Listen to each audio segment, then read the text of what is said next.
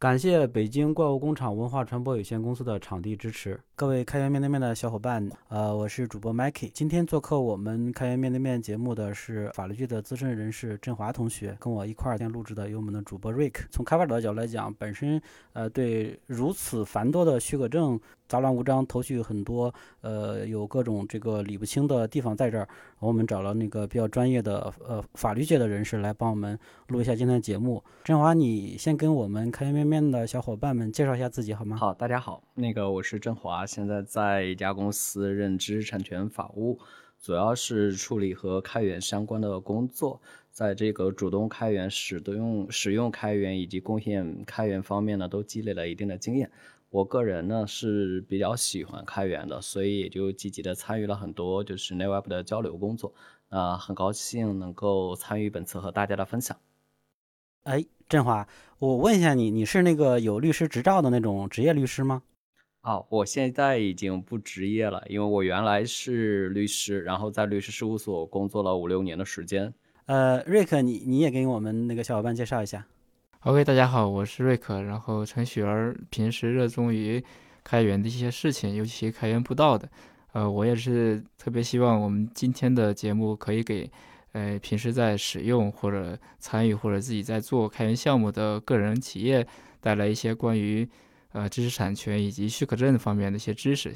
避免在。呃，大家热情的过程中忘了一些本来需要知道的内容。那我们就从这个大家呃之前已经收集和准备好的一些问题开始吧。在这之前呢，会有一些背景知识的相关介绍。啊，我们稍后会在节目发布的时候把这些背景信息放在我们的 show notes 里边。啊，主要是涉及这个跟开源许可有关的一些知识产权方面的纷争的事件吧。啊，国内跟国外的有都有。那首先第一个问题是，我想问一下，就是振华，呃，作为这个呃，从律师的角度来讲，或者说从法务的角度来讲，呃，你你怎么看这个软件的著作权，然后跟这个有一些是那种专利申请跟开源许可，他们三者之间，呃，大家容易出现误解的这种这种区别？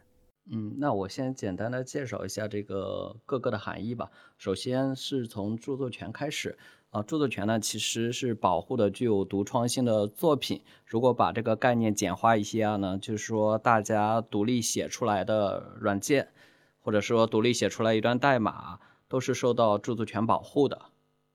这种著作权的保护呢，其实是不需要依赖于去外部去申请或者登记的。但是你把这个著作权或者软件去这个相关的机构登记之后呢？呃，可以获得一个更显示的这个法律保护嘛？因为很多在这个 to B 的生意中有的这个呃厂家会要求你有一些登记过的软件著作权的证明，然后来证明你拥有这段时间这这个呃软件的代码，这样也是一个投标的加分项。但是呢，实际中如果你不去做这个登记的话呢，也会受到这个著作权法的相关的保护。嗯，那我问一下，这个软件的著作权，它跟我们通常利用，比如说我写一本书，然后这种著作权是不是一个概念的东西？啊，这种其实就是一个概念的东西，因为你写出来的代码也是自然语言，然后我们平时写的书呢也是自然语言，就是中文、英文写出来的东西。其实从这个角度上来看呢，是差不多相同的。嗯，哎，我这有一个问题啊，我们在看到一些比较专业的开源项目的时候的，经常会看到这样。代码每一个源代码的开头有个 license header，那么那个跟我们刚才讲的著作权有关系吗？或者那个是必要的吗？以及它的一些时间呀、日期啊，这个作者是是大概什么样的背景的？这个一般来说，你写代码文件就是头部注释里面加的一些 copyright 年份以及作者，其实就表示你对这段代码拥有相关的著作权。啊，比如说这里面的作者表示你是这段代码的著作权的所有人，年份呢就表示你在某一年写了这段代码，然后如果你第二年再进行了更新呢，你可以写上就是二零二二到二零二三，这样呢表示你在二二年创作了这段代码，二三年的时候呢就进行了一些改动。啊，那这个年份可以不写吗？我看到有的项目也没写，但比较好的就是建议写上，因为著作权的保护年限是有期间的，比如说可能就是五十年。你如果这个时候写了相关的这个年份的话呢，以后追溯说你这个代码最早从哪年开始保护啊，就会比较方便。那这个 he 呃 header 可以不写吗？不写的话，它会有这个著作权保护吗？不写也是受到著作权保护的，但是你如果不写的话，以后如果和别人打官司的话，你自己初步的一个权利证明可能就比较的麻烦。啊，相当于是你的取证或者这个呃信息的获取上不太方便，对吧？包括呢，你如果不写你一个开源项目，然后有的大公司可能就不愿意用，因为他可能就分不清哪部分是开源代码，哪部分是自己公司专有的代码。OK，所以刚才讲的就是说，这个 license header 你最好是写上，然后在有有问题的时候取证方便，但是不写也是 OK，对吧？哦，我还是强烈建议大家写上，不写的话会阻碍你这个开源项目的传播，因为可能很多大公司就不愿意用。就是专利它跟呃软件著作权或者说跟著作权它属于是两种东西呢，还是说这是呃一种东西的另外一种延伸？它和著作权其实属于两种不同的权利，就是保护的客体是不一样的。就像我刚才说的一样，著作权其实保护的你这个代码的文本，然后呢，专利是保护的你这个代码体现的一种功能或者方案。那具体来说，它们之间的关系呢，就是你一个功能或一个方案由不同的人来写的话，这些代码可能就是有一些不太类似的地方，或者说有不同的一些实现的方具体的实现方式。就是说，专利它其实是呃著作权里边相当于是一个子集，对吧？哎，不是，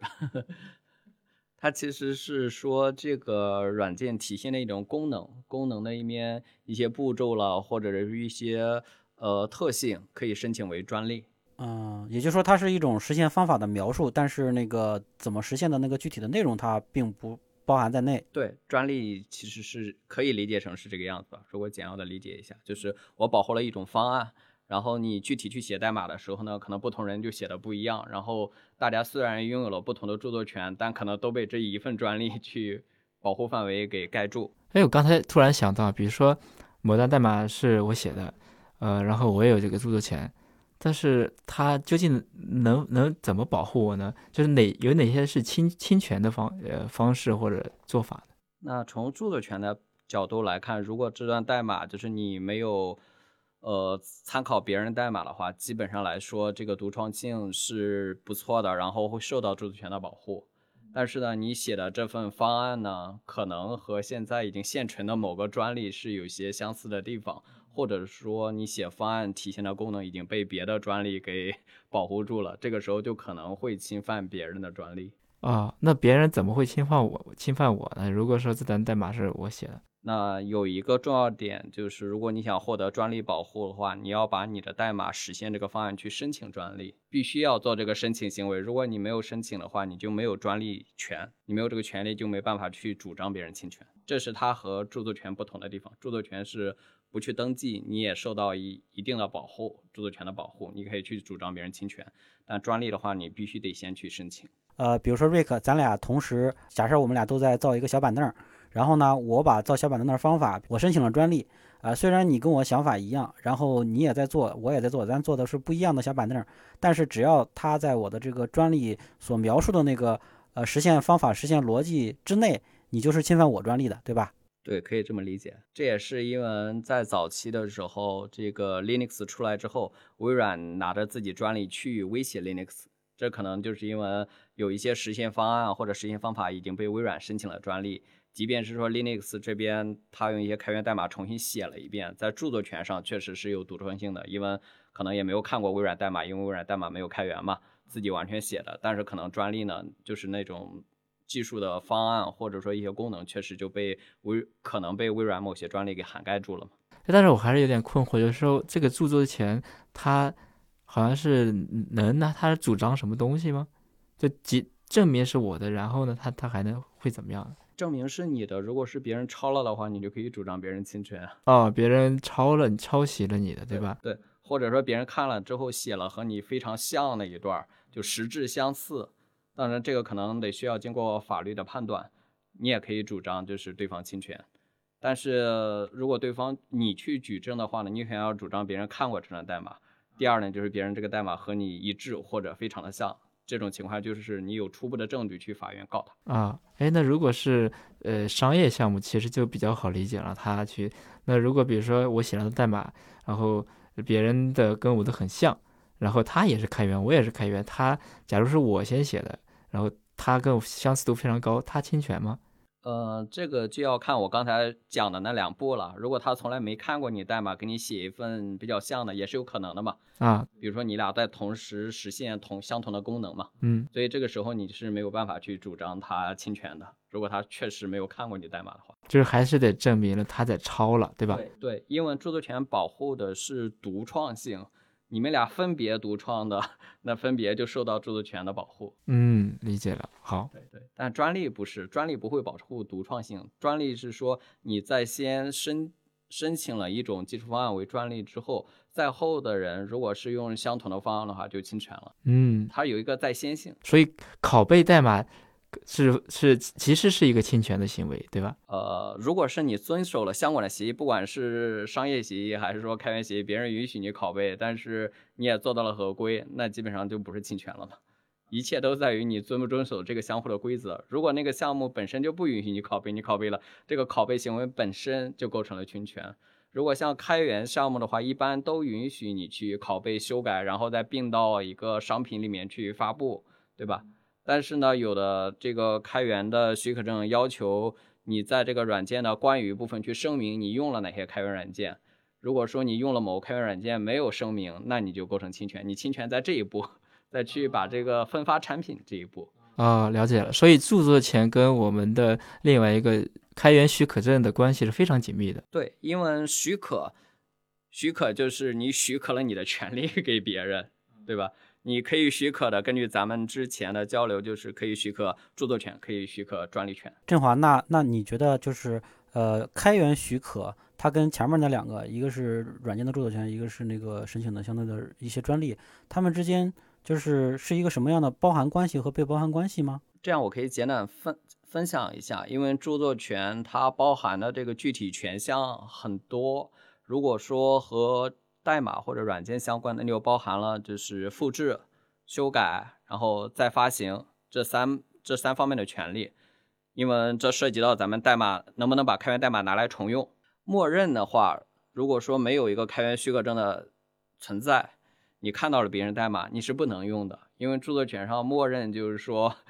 没有作者的许可，你就不能进行复制、修改和分发的权利。所以呢，这个开源许可证是对这个传统著作权的一个延伸或者补充吧，或者让这个著作权更好的去分享或者使用。因为你如果只看到网上看到一段代码，但是这个代码没有什么许可证，那你就是不能用的。那相当于说，如果我这个一个代码放到 GitHub 上放出来，但是我没有选用任何一个 license，那么其实是任何人都就没有那些权利了。根据这个法理上，或者根据著作权默认规则，你就是不能用的。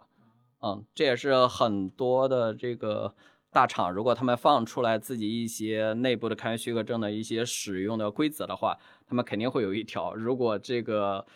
呃项目就源代码放出来的项目没有许可证的话，是不能用的。嗯嗯，这好像是一个很大的坑。就比如说我写一篇技术文章，我介绍我这其中某一个技术的细节实现，然后我贴了一小段代码，也可能贴了不止一段，贴了几段代码，这几段代码在。我没有在某一个具体的开源许可的情况之下，即便我放出来了，任何人也是不能 copy 使用的，对吧？对，是这样的，大家只能学习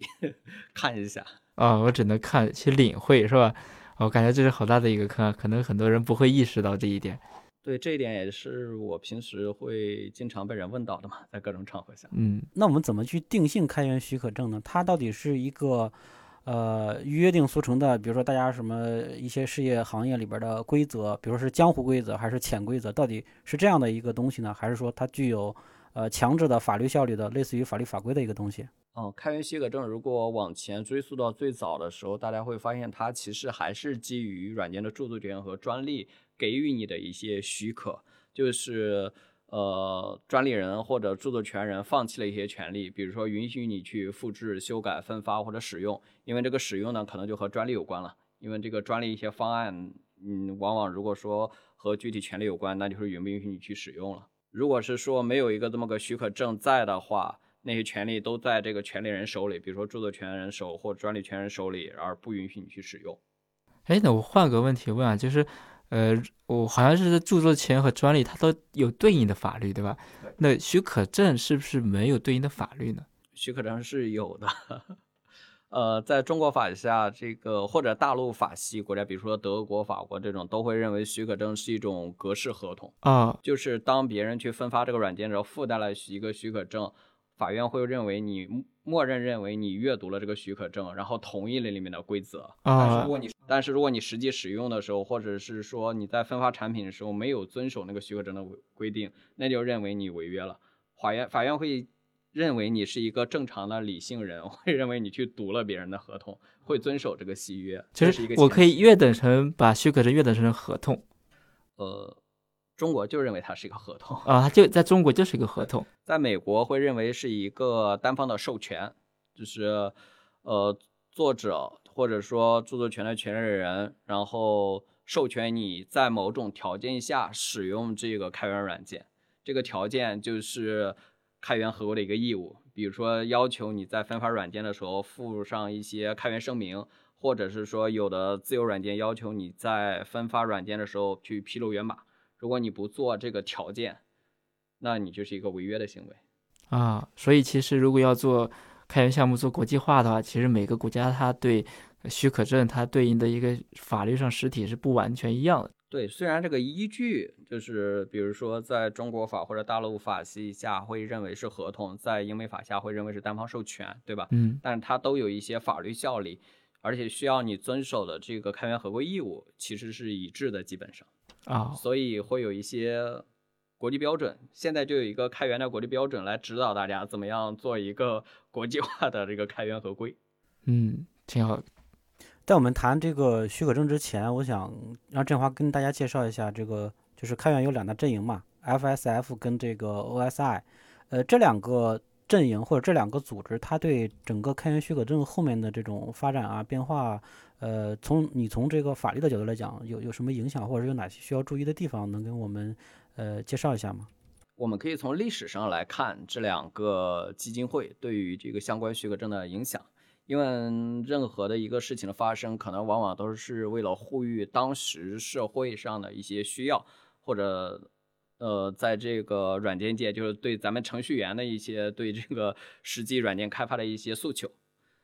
那自由软件基金会呢，它其实出现在一个什么样的场景下呢？就是当时软件变成了一份生意。呃，如果大家看的话，就会以这个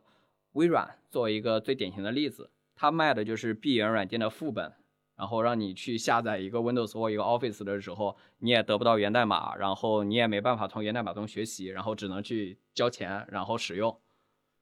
这个时候呢，就有一些程序员觉得，应该是说有一些源码大家可以学习，因为在微软之前，特别是计算机刚发展起来的时候，呃，这些源码大家都是比较的自由的去分享的。如果大家读过一些软件史的话，我会发现，在早期。不管是这个美国的一些 MIT 或者伯克利大学里面，他们在早期都会编写一些这种系统了或者软件进行免费的去分享源码。当时呢，一些大的这个计算机公司，比如说 IBM，它在卖大型机，它也往往会附赠源码给到用户，因为这个当时兼容性问题可能就比较的突出。大家把源码就是分发给你的时候呢，你可以根据自己需要去做一下调节。但是到了这个微软时代。他就去分发这种呃闭源软件的副本，然后有的程序员也许是怀念以前的美好岁月，也许是说想让更多的程序员也能够有阅读源码的自由，所以大家就发动了这个自由软件运动。那自由软件运动呢，根据我之前和大家的解释，就是说要确保 每一个获得软件的人能够获得源码，是每一个，而不是说单你自己。当你再把这个软件分给，就是或者分享给自己的同事或者朋友或者别人的时候，同样提供源码，这是自由软件基金会的一个宗旨。所以其实一开始软件出现的时候，本来就是自由的。呃，本来源码是可见的。对，本来是自由，当时还说不太清楚。啊，就是本来是可见，是能拿到的，但是后来因为呃它变成一个商品，然后就开始就就发现这个源码不可见了。然后就呃把它当当一个事情来做了，就变成自由呃软件基金会。对，就是后来比如说 Richard Stallman，他觉得他当时就是手头上有一个打印机，但是那个驱动呢是个闭源的，打印机坏了，就是因为驱动原因坏了。他本来是想问这个呃打印机公司索要一份源码，然后自己修一下，但是打印机公司没有，所以也可能对，也可能这是一个呃引发点吧。他从那之后就推动了自由软件这个运动。所以他对你的像，比如像我们现在普通人理解的 GitHub 这种协作，其实他不太关注这一个点，主要是能能看到，是不是就可以了？嗯，其实自由软件基金会的精神还是说，你看到源码，你能研究，你能学习，你也能嗯自由的分享给别人。嗯前提呢，就是你分享的时候也应当分享源码。它其实还是很强调代码的重用，重用也就是你可以去学习、研究、修改再发布，包括你的修改也应当是说发布源码。OK，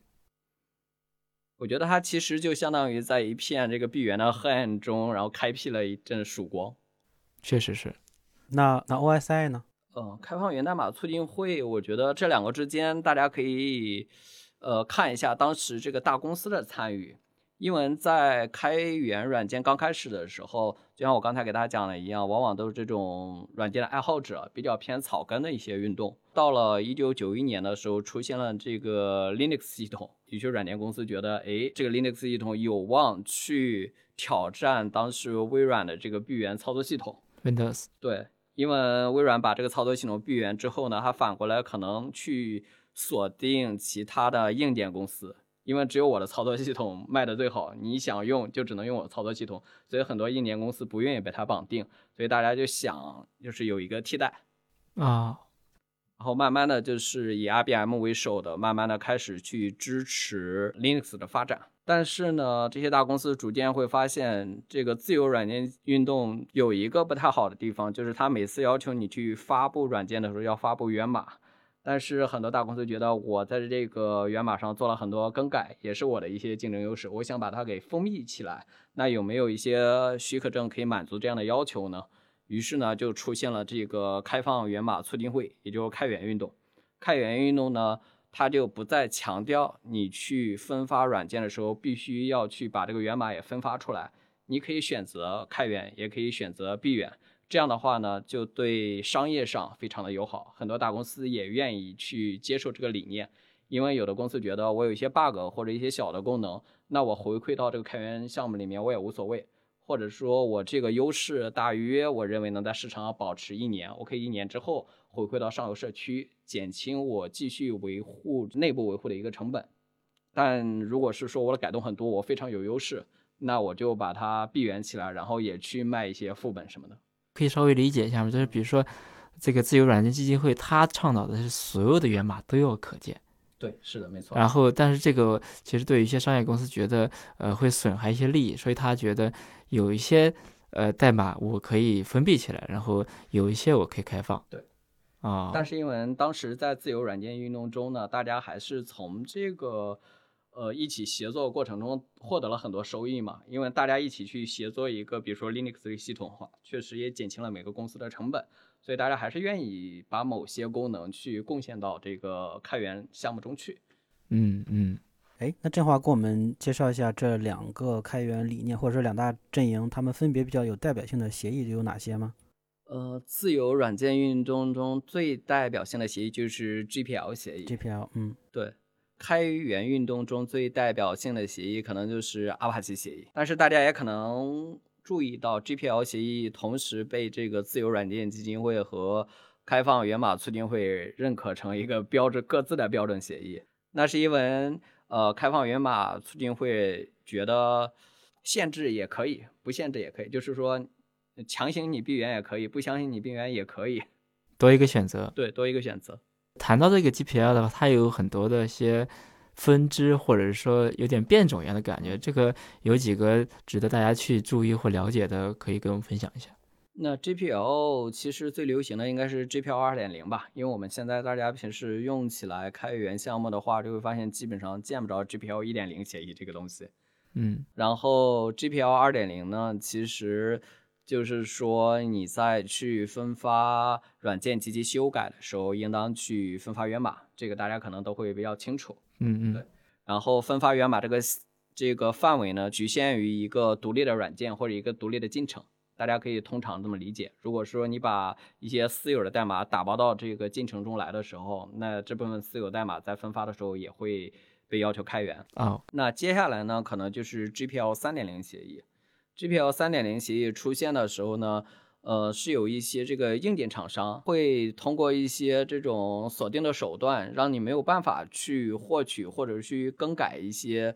相关的这个代码或源码，再安回到原来的硬件中去。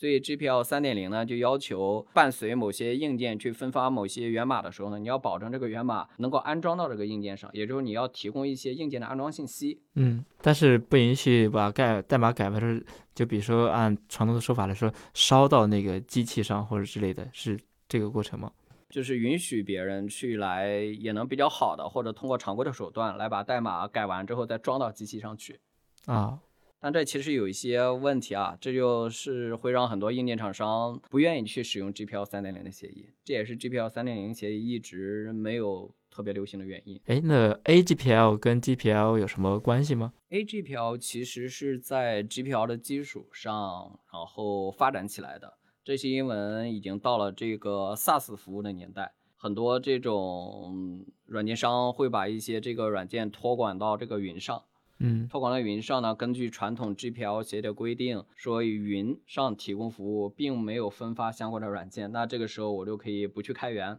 当然，自由嗯软件基金会这个时候呢就认为这样可能就不利于这个源码的传播嘛，所以他就规定这个，他就做了一个 AGPL 的协议。那根据 AGPL 协议呢，如果你把一个 AGPL 协议下的软件拿去提供服务，这个服务呢就通过网络和用户进行了交互嘛。对当你修改了这个 AGPL 软件的时候，你要把这个相关的修改开源出来。啊，把修改的部分开源就好了啊。所以其实呃 GPL 的话，它没有把这个提供服务当做一种分发对啊，然后就是 AGPL 主要是在云厂商提供服务，把这个也当做一种分发形式，然后你这部分修改了呃对应的开源的项目的代码的话，你要去呃开源。对，但比如说我就就单纯的用了某个开源项目，一点也没改，就只是用了，那么它其实是不用再做什么特殊的事情。对，是的，AGPL 协议确实没有说，如果你不改的话，也需要开源。嗯，现在比较清楚了。呃，开源许可证，我们刚才说了一下两大阵营，有网上有很多啊资料，比如说一文读懂开源许可证，一张图识别开源许可证。如果我是一个呃开源项目的，呃无论是参与者、拥有者还是其他的其他的这种这个小伙伴的话，我如果选开源许可证的时候，我哪些需要注意的问题？个人的开源项目，我们应该考虑哪些问题？我觉得是这样的，如果你有一个个人的开源项目，你要看你想拿这个开源项目干什么。如果是说你只是觉得是一个兴趣，是个爱好，希望更多人用，让它变得更多流行，那你可能选一个像 MIT、阿帕奇这种，然后比较宽松的一些开源协议。这样的话呢，有利于项目的流行度。如果是这样的这话，就比如说我现在自己想做一个开源项目，或者说我这个开源项目已经是呃实现非常棒，在业界里边写 OK，但我不想被这种比如说大厂拿过去白嫖，这种时候我选开源许可证的时候，我应该怎么去选？那我觉得可能会有两个方向，第一就是你用一个 GPL 这种类型的一个协议，嗯这样的话呢，如果大厂拿过去用的话，当他再去分发的时候，他也需要去开源，嗯这是其一。其二就是你其实可以选择把这个开源项目去闭源，以后分发的版本呢都用闭源的方式分发，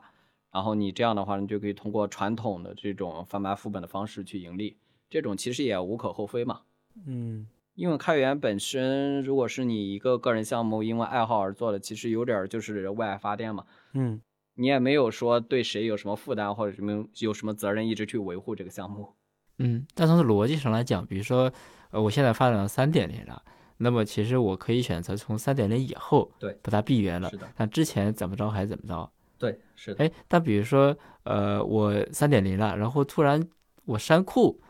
或者我我我不不开源了，我我自己写的项目，然后这个是，呃，从哪方面来说感觉不太合适？因为从情理上好像不太合适，但是从许可证或者从法律上这块有问题吗？啊，其实从许可证和法律上问题不是特别的大，因为许可证上会写，就是别人用我的开源项目，我其实不承担什么责任的，包括嗯。这个，因为你用我的项目受到有没有损损失这种情况嗯。下。但是开源的话，大家通常会说共同体或者有一些这种社区里面的一些诚信的规则，如果你忽然删库的话，那大家可能觉得之前对你这个项目的一些信任或者依赖，然后一下就消除了。你以后如果想再去做开源项目的话，那恐怕就没有人用你这个项目了。举个例子，比如说这个项目我做的特别棒，然后呢，很多人或者企业在用，但是我的收入也不高，对吧？然后就我就不满意了，我一一删，其实这个相当于说把自己，呃，划到一个黑名单上了，但是从法律上或者其他上是无可厚非的。但是我认为一个比较好的办法，你就可以说你现在比较忙或者来不及维护了，你去停更或者你把这个项目归档，其他的小朋友如果愿意去，呃，接着去维护的话，可以拉黑接着维护，这是一个比较妥善的处理方式。如果直接删库的话，可能就会完全你之前在这个圈儿里积累的一些这个声誉完全就丧失了。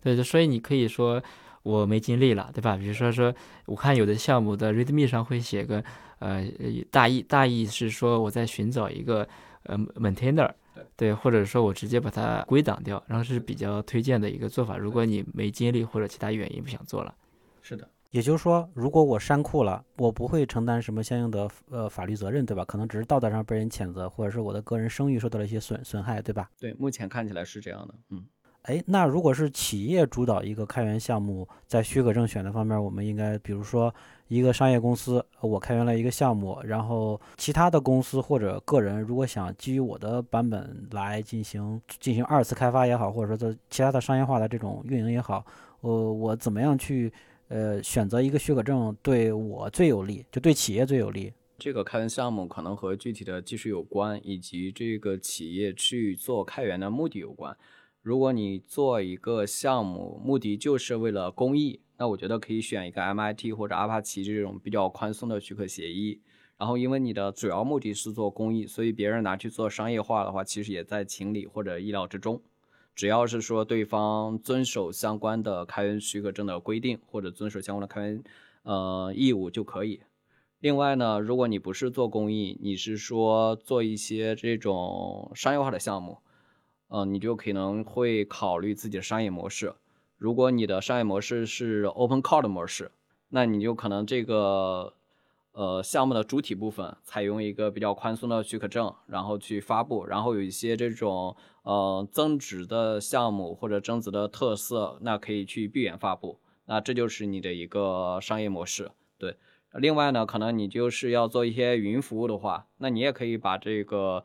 呃开源的项目做一个比较好的这种这种许可证的选择吧，比如说甚至 GPL 的都行吧，因为你做云服务的话，可能别人回馈你一些项目也可以，然后别人拿去做云服务也是可以的。假设我是一个比较大的软件，然后我这个软件我在做开源的时候，我可不可以把它拆成几个部分，分别用不同的 license 去开源呢？嗯、其实是有有这种选择的，嗯。呃，那我怎么去判断其他人是否是否违违规了？比如说，我用了我的其中一个项目用了比较宽松的阿帕奇的协议，而我另外一个想让吸引更多我的客户来用，用完之后呢给我付费，或者是无论怎么样，呃，我要获客，这种我愿用了 GPL。这个时候如果有有人来用我的东西了，然后他违规了，我用什么标准去判定他是不是违规？这个理论上来看是比较简单的，就是阿帕奇这种协议，就是别人在分发软件的时候要说自己在相关的这个软件中用了你的阿帕奇项目。如果别人用了 GPL 的项目的话呢，他如果是对外分发的话，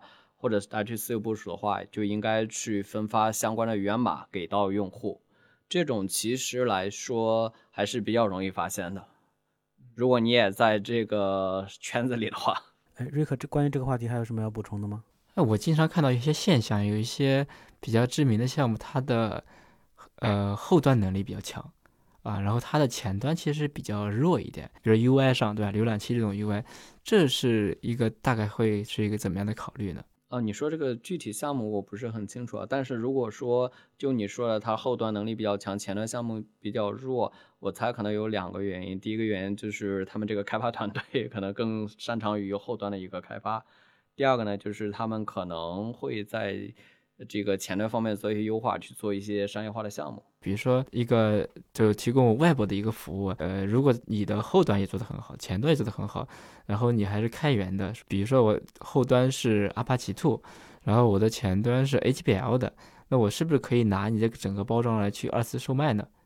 这个是不违规的，对吧？售卖本身就是售卖开源项目本身是不违规的，关键是说你只要我提到，然后用了什么。对，而且还要遵守相关的开源开源的协议的其他要求嘛，比如说像你刚才说的，如果用了 AGPL 又改了的话，那那个修改部分也需要开源啊。就假如说我也修改了，我也是开源的，然后我就售卖了，但是我的营销能力做的比较好，对吧？销售做的比较好，我可能比你原先开源的那个那个公司啊或者团队卖挣的钱更多，对吧？是有可能是这样一个情况，对吧？啊，有可能会有这个情况，因为从技术到产品还有很长的路要走。如果你比原来那个项目在这个商务方面做得更强，那你有可能会牟利更多吗？哎，所以这个稍微延伸一下，如果一个开源项目它做得比较好，但是呢，而且能做到了，就是基本上呃非常非常容易落地，然后产品也做得非常好，这个是不是其实呃对一个商业公司来说是不是有点亏呢？因为别人可以在不违规的情况下直接拿来去售卖的。对，是有这种情况，所以商业公司在开源的时候，还是需要考量一下自己需不需要从这个项目中去获得这个收益，或者是说给竞争对手，然后来造成一些这种技术上的一些难度吧。我的后端能力做的很强，但是你直直接去用后端，其实可能不太现实的，因为你很多需要 UI 啊、可视化啊之类的，所以我的前端会做的比较弱，这是有可能是一个考量。对，是的。OK。刚才聊了是这个企业在选这个开源协议的时候的一些呃一些注意事项嘛。那么我现在想想问一下，就是如果我的一个项目，无论我是个人还是企业，我原来选了，假设我选了一个 MIT 的协议，有可能我选的时候太草率了，然后有可能是我们在公司在商业化运作上有一些别的考量，这个时候我想切换协议，我想切换一个更严格的，或者说我我一开始选了 GPL，但我发现。这个发展很缓慢，没有什么人用我们。我想把它切换到一个更宽松的协议。在这个开源协议的切换的过程中，呃，有没有哪些嗯特别容易踩坑、容易这个嗯忽略的地方？呃，这个注意事项给我们介绍一下吧，振华。嗯，那我能给的建议就是说，如果你这个项目本身没有外部的贡献的话，那你是随时可以去改自己的一些许可证的。呃，另外呢，如果说你这个项目，接受外部的贡献，那你一定要要求外部的用户去签一个所谓的贡献者协议，允许你用别人代码，然后呃去再次的去更改许可证。如果外部贡献的这个是个人，比如说 maintainer 啊，然后他都是一个个人，我是要找每一个人跟他签一个类似于呃合同啊或者是纸质的这种协议吗？如果你这个项目在 GitHub 上，它应该有一些可以比较好的自动化的签署方式。你就是在首次提交这个代码之前，提交 PR 之前，你就可以要求对方去签一个这样的协议。啊，是的，现在有一些呃越来越多的项目吧，他会在让你第一次提 commit 的时候，然后让你先签了，然后别人才会去 review 啊，做一些事情。所以那个协议相当于我已经提前认认认同了，将来可以做一些改变了。对，是的。啊，GitHub 这样，还是说呃基于这种做开源的，比如说 GitLab 呀，原来那个叫。呃，Source 什么的一个网站，大家都有这样子的一个操作步骤。呃，GitHub 上是有一个 CLA Assistant，可以比较方便的去做这个事情。其他的平台我倒是没有经验，但我理解应该是都可以做相关的设置。假如一个商业公司，它也有一个自己公司有一些开发者来去开发，然后外部有一些贡献者，所以最合规的情况下，应该是说大家所有的人都签过 CLA，对这个，然后你才能做。License 的切换，对吧？对，是的。而且你要在 license 的这个就是 CLA 里面去做一些约定，就是比如说让贡献者，然后将著作权了、专利啊授权给你，授权给你，允许你再次去根据不同的协议去授权。我我记得他这个签签发的时候，跟个人或者是呃公司是不是有区别？就是说我签这个 CLA 的时候，我是代表我个人还是说代表公司？这个有这个区别吗？呃，有这个区别的，因为呃，如果你在一家商业公司工作，商业公司又依赖于这个开源项目，那你在做贡献的时候，肯定会根据或者公司肯定会要求你以公司员工的名义去贡献这个项目。这个时候呢，呃，你就需要这个公司所在的呃这个员工所在的公司去签署这个公司级别的 CLA。啊，如果说他是个人时间贡献的，然后他这个贡献也和他所在的公司没有什么关系，那签个人的就可以了。啊，所以这是公司的要求，对吧？如果公司没要求，你就可以签个人的。呃，我认为如果公司没有要求，这个也需要和公司去沟通来签一个啊，就是说先跟他事先沟通一下，如果公司说，哎，没事儿，你可以随便签个人，也也就 OK，类似这样吗？我理解现在公司都应该有相关的规定来去支持员工，尤其是这种互联网公司来支持这个去签署公司级别的 CLA，因为只是口头上的约定的话，事后如果公司追究你说把公司一些代码贡献给大家开源项目了，这个时候就是比较难，纠纷比较难解决嘛。有一个正式的流程或者规定，相对来说就会对大家都有好处。哦，明白了。我们这个稍微再细一点啊，就是说，那么我我我很喜欢呃一个开源项目，然后工作也用到了，我我在在家或者在其他的场所，然后用自己的设备。用自己的网络去参与开源项目的贡献，跟在公司参与开源项目，这个有没有一些我们需要注意的地方呢？有点比较难说，就是你一旦在工作中或者公司用到这个开源项目，而且是由你在用这个开源项目，你在贡献的时候，呃，基本上会认为你这个贡献就是公司的贡献，嗯，因为会认为你这个工作或者你贡献的工作其实就是一个公司行为。所以这时候我们 lesson header 上，假如说我在 A 公司，我原创了一个开源项目，所以其实那上面其实不能写我自己的名字，要写 A 公司，然后这样的什么年份，大概这样的。对，是的，是的。所以其实这样看下来的话，这个公司只要有员工去参与一些开源项目，它最好是说呃内部制定一下这样的规规则，说怎么签 CIA 之类的。对，因为现在每个公司都会用比较多的开源项目，然后根据这个很多知名的开源合规工具的统计，可能百分之七八十吧，可能代码都是开源的，所以公司需要正视这个事情，然后也有一条比较正常的渠道允许员工去做这方面的贡献。假如说你公司允许，但是你没这制度，然后对方要签这个 CIA 的话，其实这个是你无法参与的，对吧？对，这里面我其实还有个问题啊，振华，公司它正常情况之下，一个公司里面的员工会有人离职，有引人进来。如果是呃以个人身份参与到，比如说是以这个企业的身份吧，就但是他是个人嘛，比如我的 T commit 的或者是我 T PR 的这些邮箱都是企业的邮箱，但是呢，我可能是今天是某某同事 A，过了几年之后他离职走了，去了另外一家公司，然后又来了一个新同学，是不是需要重新签这个你刚才说那个切换那些什么 CLA 之类的东西？公司级别的一般是不需要重新签整体合同，但你附件里面可能会说，我现在有哪些新同学进来去贡献这个项目，去更新一下这个贡献者列表。然后具体的项目可能更新这个列表的方式有所不同。谷歌可能是会说，你公司签完贡献者协议之后，他会给你分配一个用户组，比如说谷歌邮箱组，你可以就是公司里面有管理人员去管理这里面的贡献人员。啊，相当于公司跟那个项目签一次，然后公司内部来去呃管理。有的项目只是说你更新了相关的人名之后呢，你要发一个电子版，然后把这个贡献者的这个名单，然后去呃提交到上游项目中，然后上游项目就会更新一些你现在的这个贡献人员，还是有一些这个人力成本的或管理成本在这里面的。但一般中小公司可能对这方面做的就没有那么的合规，可能大家就是会更随意一些。所以如果有很多小伙伴在这种中小公司或者是公司可能对这方面的重视度不够，呃，一定要留意一下或者避免一下这方面的问题。嗯，我还有一个细节啊，比如说我工作中用到了项目 A，对吧？那我即使我在家，我是不是也这个的工作的内容也能也得算到公司里面去？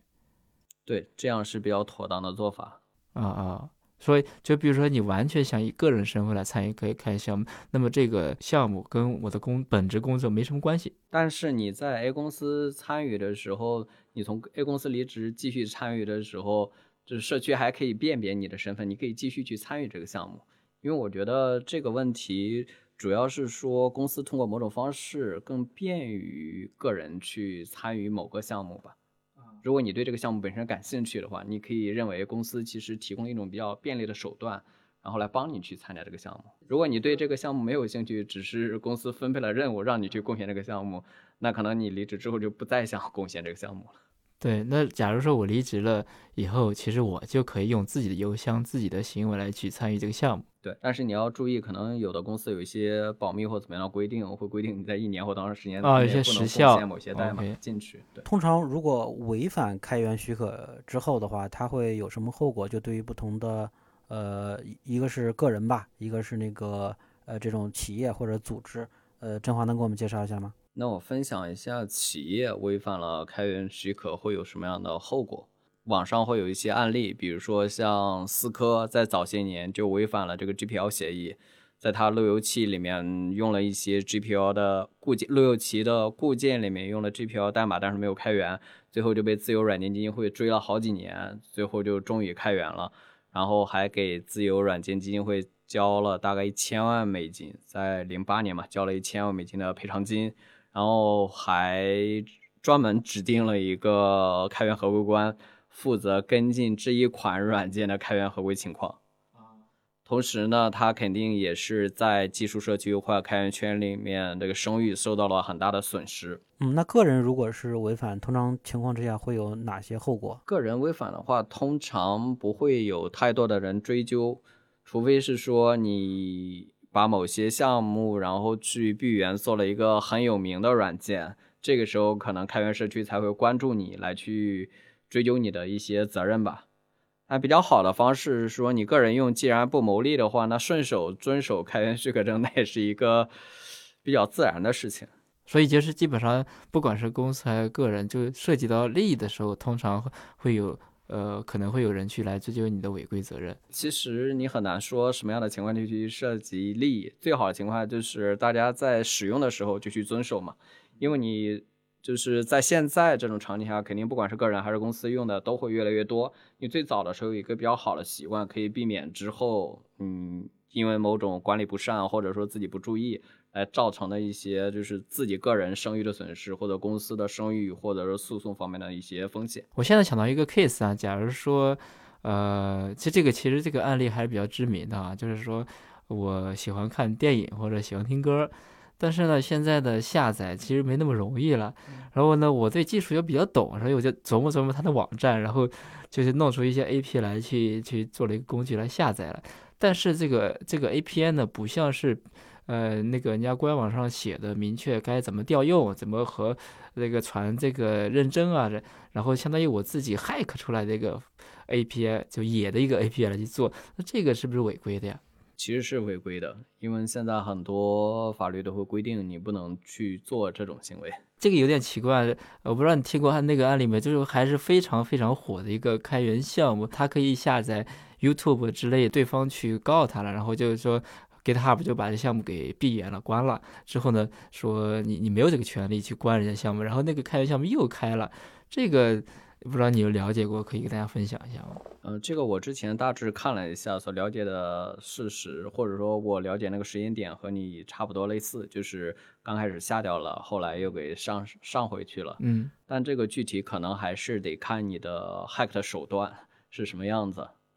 对，啊，还是怎要追一下细节是怎么去来的。对，所以要你想合规的话，最好是说你用人家公开的文档里写的方法来去做。对因为很多这个呃哎这个开发者工具或者一些开发者网站都会给你一些这种工具了，或者说一些手段，让你去做一些比较合法的访问嘛。然后这个再稍微延伸，就是说我也做了这么一个工具了，然后也是开源的，然后从来没去获一个，但是某些人。哎，他又稍微包装的更好一点，然后他来去说收费啊什么，那么我会因因他去被告了，然后去呃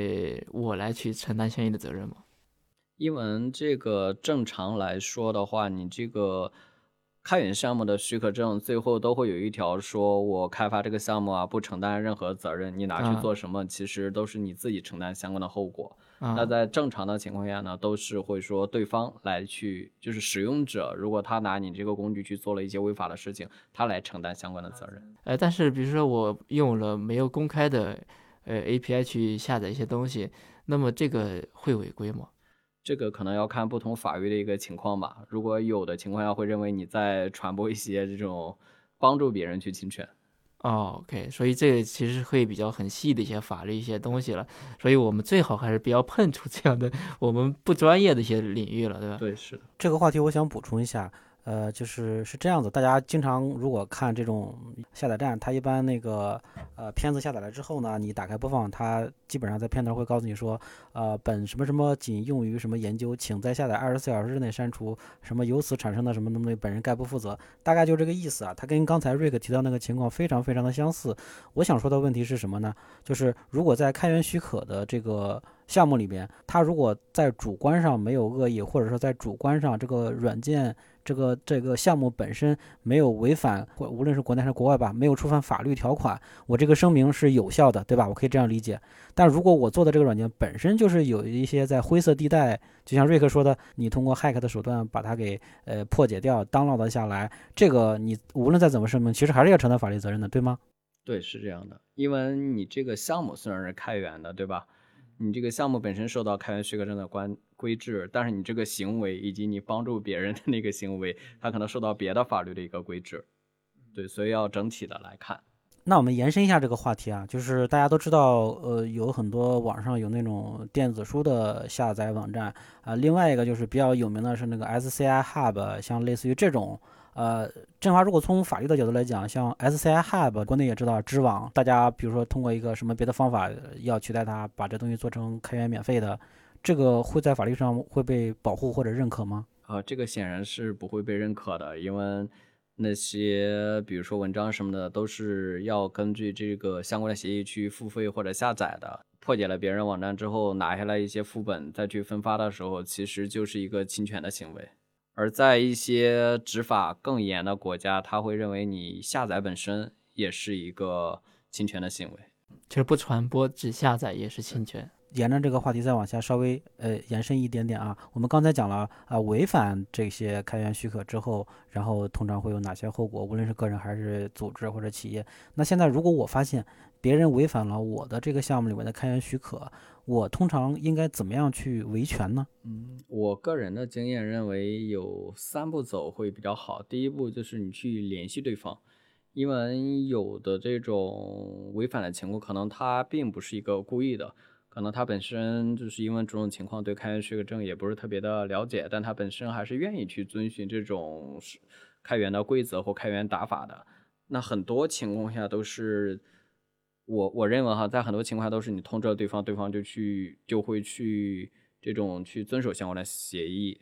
然后第二种呢，就是如果他你和他沟就是沟通很长时间，他仍然不去修改，那可以在社区里面对他发起一些维权，比如说。在国内的一些科技媒体上，怎么样来去呃披露一类相关的事情？当然，你这个时候呢，可能证据需要比较的充分才行。对，如果说到了这种情况下，他还不改的话，就证明他对这种自己的商誉一点都不在意了。因为第一步的时候，就是你联系他的时候，其实一些尊重开源许可证或者是说个人都会在第一时间比较及时进行整改。当你用社区的维权手段，他仍然不去整改的话呢，可能就需要进入第三步了。你可能就会对他去发起一些诉讼了。但前提是你一定要确凿的证据，对吗？起码要一些比较着实的证据吧。那那国内外有哪些比较典型的关于开源许可的诉讼，或者说广为人知的？这这正好能给我们稍微做一个分析嘛？就比如说这个东西比较有代表性，我看了一下，国内其实很少，这两年也就只有一起国内的。呃，一个判例，而且是一个可能是比较小的，大家没有听过的小公司。像在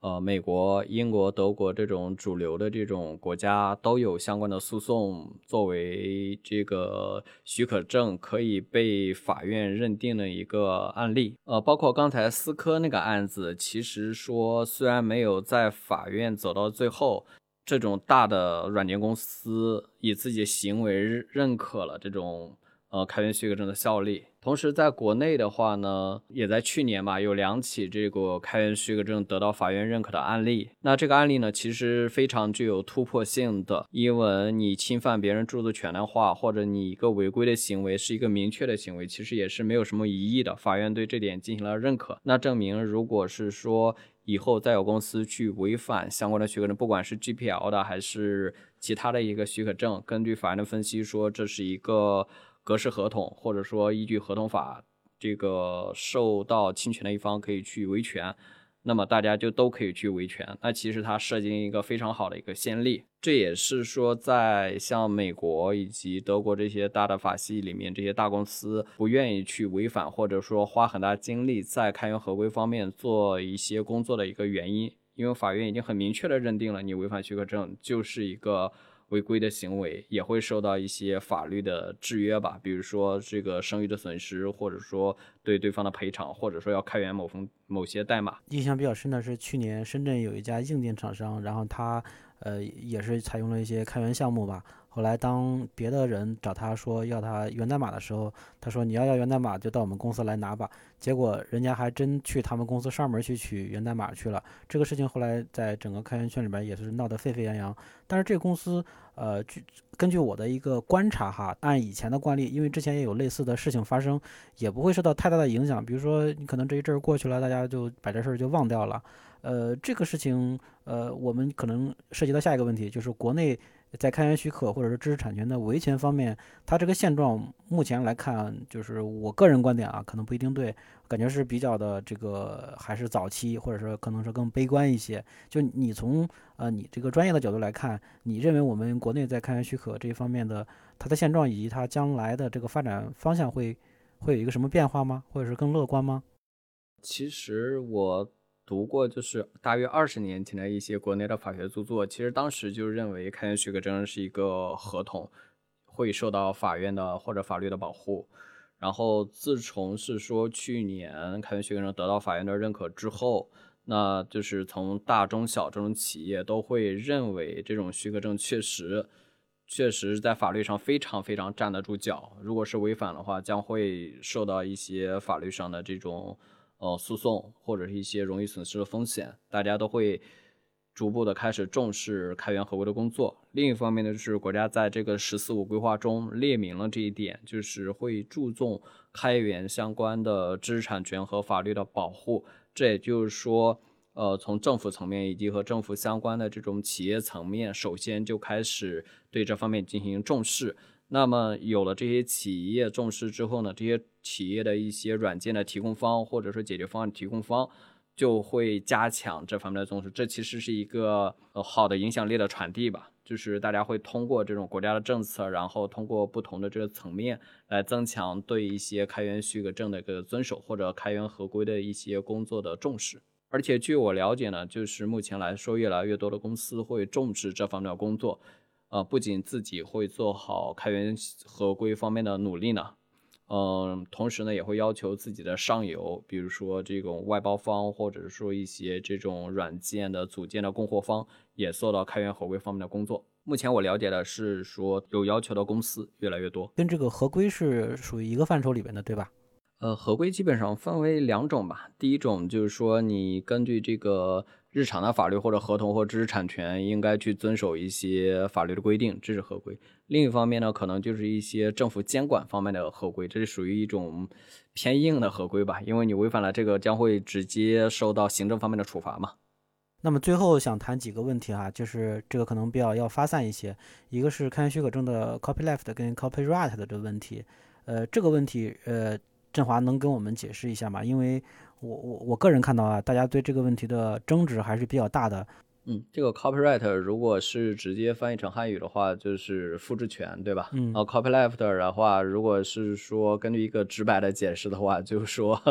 那个复制权有一定程度的放弃。嗯。那也就是说，如果根据传统的著作权的话，著作权的权项将会被分分解为至少以下几项，就是说复制。修改，然后发行这三项吧，就是和软件比较相关的。那如果我只有著作权保护，然后没有任何许可证的话，那这几项就是不允许别人去用的。那当我在有这个 copyleft 的时候，left 的时候，我就会允许别人去自由的使用这几方面的权利，同时呢，也需要保证一个源码的继续的传递。那这就是说 copyleft 和 copyright 的一个区别及联系吧。就说 copyleft 还是以 copyright 作为一个基础的，然后再加上了一个开源的许可证。也就是说，copyleft 跟 copyright 它需要考虑到一种平衡，然后在这个平衡的基础之上，你再去选你的 license，对吧？对。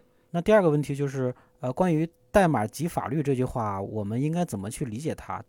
代码及法律这句话可能比较空泛，我可以举一下这个例子吧。比如说，呃，有一个法律规定说某个 APP 不能收集个人隐私。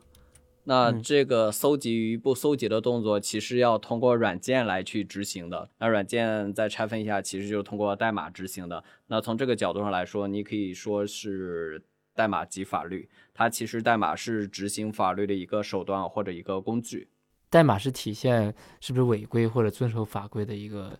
一个载体一样的东西。对，它是执行法律的一个载体。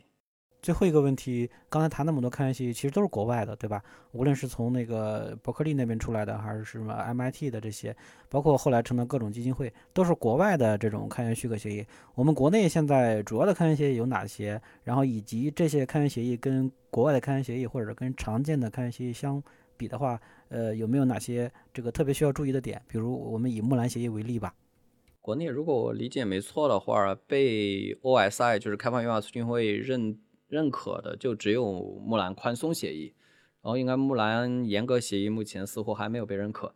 那木兰宽松协议的话，呃，比较像的一个就是阿帕奇二点零协议。如果是说做一些更细节的类比的话，可能就是呃木兰协议写的从文本上来说更简明一些，可能就只有短短的几条，同时还有中文文本。因为它的中英文文本呢都是可以做准的，就是说拿去做诉讼的话，都可以直接拿到法院上去用。我觉得木兰协议最大的好处就是它可以在中国推广一些开源方面的知识或者是这种规则吧，因为毕竟是中文写的。嗯，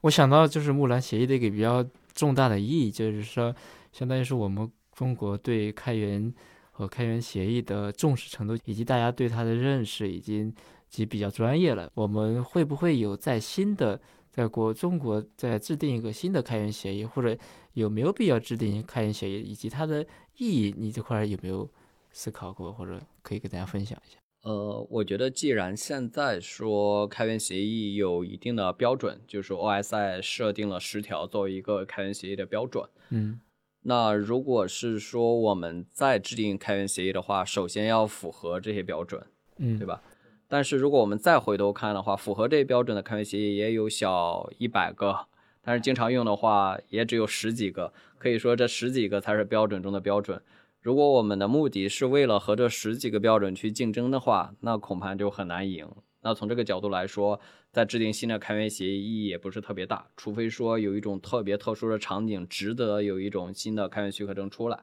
啊，比如说 AGPL，它为了应对软件。服务的分发这种 OK，所以还是看有没有呃实际的场景，但是现在没有覆盖到。对，或者一些实际的需求，比如说我们想在国内去推广开源运动，或者推广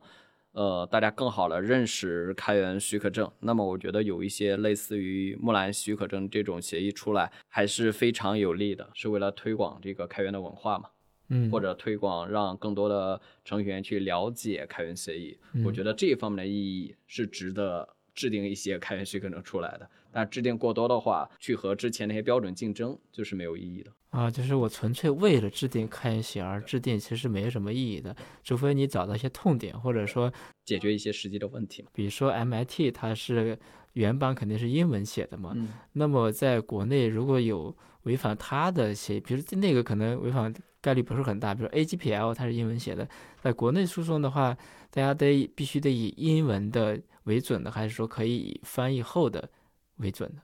啊，其实这种情况下，如果打起官司的话，呃，根据我之前经验啊，是法院会让这个诉讼的双方去协商一家翻译机构，然后翻译机构翻译了这个文本，法院就会以这个文本做准。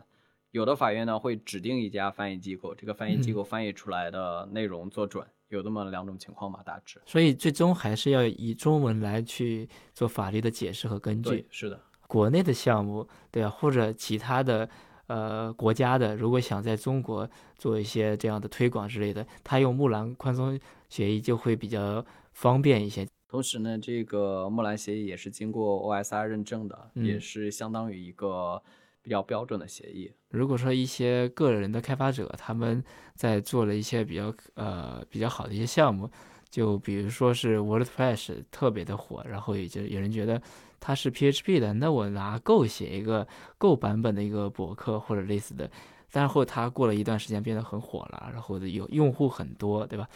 然后呢，某个公司觉得它某个业务跟跟这个有点相关，我我如果直接把它买过来，呃，然后那么对于这个开源项目的团队，他们有哪些要考虑的，或者说那公司要买过来，到底是买了些什么东西回来了？我个人认为，如果说有公司为了买这个项目，它是为了保证这个项目的不断的迭代、不断的运行，它其实是更注重这个开源团队对于这个项目的维护、维持，以及说对这个开源项目的一些技术方向的把控。但他买过来都是买了些什么？因为我们知道代码本来就是免费开源，任何人都可以修改分发。假如是一定协议的话，如果从这个呃知识产权的角度来看，它有可能买过来的就是有著作权，因为虽然这个代码开源了，但是著作权的权属或者所有人还在这个最早的开发团队里面，嗯。或者至少说，如果他们接受了外部的贡献，他们肯定是贡献最大的一方，嗯。对吧？然后第二个就是，如果这个开源项目本身申请了商标，嗯。那这个商标应该也是买回买到了这个公司里面去，嗯。同时，如果是这个项目专利申请了专利，那专利也应该是由这个商业公司买了过去。这是应该在一个收购过程中需要做的一些最基本的尽调。嗯。所以还是那三样呢，一个著作权，一个专利，一个商标。商标都是名字啊或者 logo 啊之类的，对吧？然后著作权，呃，就是代码嘛。比如那所以其实假如这个项目里边有二十个人开发了，然后可能有其中五个人是比较活跃的，写的代码量比较大，嗯那么是不是相当于说我我我这个买过来之后，我要呃跟这二十个人一起协商这样东西，然后至于呃这个资金的分配这块儿，你觉得大概是可能会这样怎么样的？我估计哈，如果是说这个项目本身是个开源项目，可能他们并没有去申请商标，或者说申请相关的专利。对，假如没有商标和专利，只是就干货源代码呢，然后把这个著作权其实可以买过来，买过来的意思是把这个名字改过来了，对吗？当你把这个具体的项目买过来，其实我觉得这样可能说不通。你更多的是雇了这里面的五个核心开发者继续去维护这个项目。哎，那换个直白的说法，就是代码是不是买不没法买的那个项目？如果它没有商标，也没有专利，对，如果是这个样子的话，那其实那个代码如果是二十个人在维护的话，你只招过来五个人的话，那另外这些代码的权属也在另外的十五个人手里，所以严格上来说，你并没有完全把代码买过来。啊，你还是说就是由这些成员这些人，然后来继续去维护这个项目，这是啊我觉得这